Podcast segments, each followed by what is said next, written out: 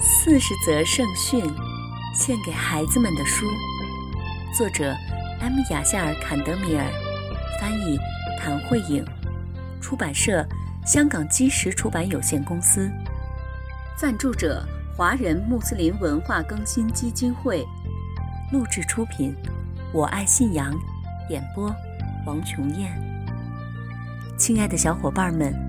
全能的安拉希望他的仆人们生活的幸福愉快，为此，他给我们派遣了先知，为的是告诉我们怎样才能获得幸福的生活。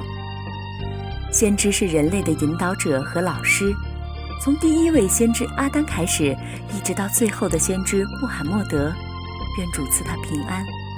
所有的先知都在告诉我们全能的安拉的戒律，以及我们应该怎样在今世生活。亲爱的小伙伴们，这本四十则圣训是专门为你们写的。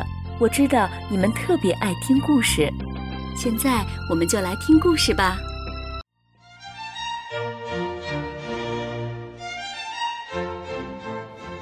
砍柴人。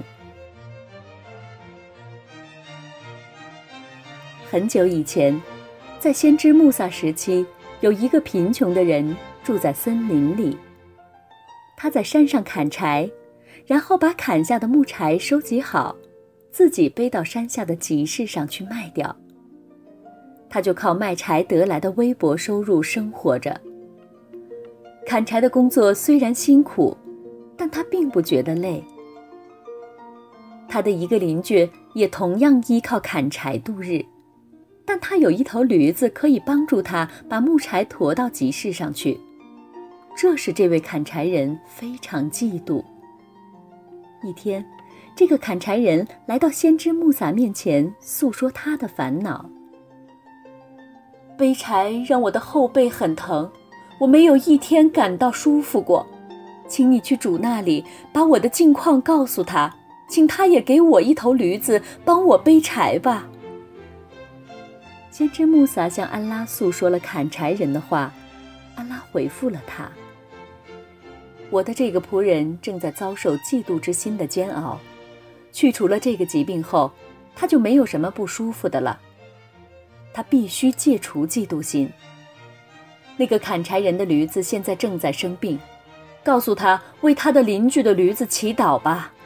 如果他这样做，邻居的那头驴子的病会好起来，而我也会给他一头驴子的。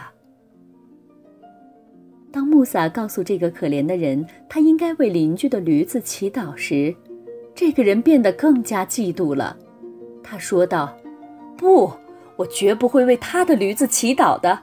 我对我所拥有的一切感到很满意，我也不需要真主赏赐我一头驴子了。